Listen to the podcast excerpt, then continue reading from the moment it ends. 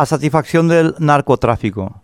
Dice un material publicado en ABC que la Contraloría General de la República confirmó en una auditoría que no funciona el costoso radar primario y otro secundario que proveyó instaló la firma Omni SA a la DINAC. Y continúa, el radar primario proveído por Omni no funciona y es de menor alcance o inferior a lo pactado, pues el radar primario debía tener un largo alcance instrumental de no menos de 370.4 kilómetros, pero se proveyó un equipo de 185.2 kilómetros. Y que en el año 2018 se ha recepcionado equipo informático en el Centro de Comando y Control C2 del CIVA, Centro Integrado de Vigilancia Aérea, en el año 2019, la emisión de la señal fue recibida en forma intermitente y esto fue evidenciado en varias operaciones que se estaban realizando, en donde no se visualizaron las trazas de interés en el radar primario y que a partir del 16 de noviembre de 2021 se dejó de recibir en su totalidad en el CIBA, imposibilitando el uso de dicho radar para las operaciones de vigilancia y control.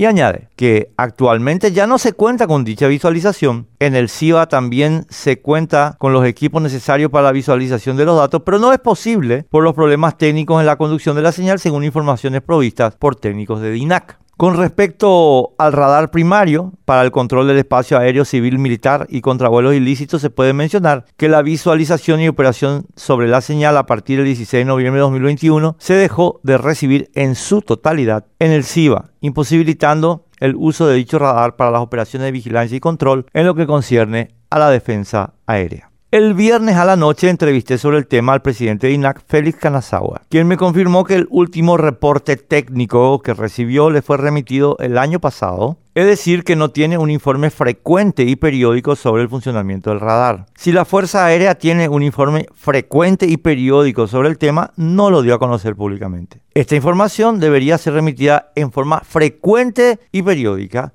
a las comisiones de defensa de ambas cámaras del Congreso, que hasta donde tengo información tampoco la tienen. Necesitábamos tres radares primarios por lo menos y se compró solo uno, más pequeño que el requerido. Y según la Contraloría, a ese uno no le realizan los mantenimientos necesarios y lo dejaron caer. El resultado práctico es que los narcoaviones pueden seguir usando nuestro espacio aéreo a placer. No creo que esto sea un accidente, no creo que sea negligencia, creo que es un plan a satisfacción del narcotráfico.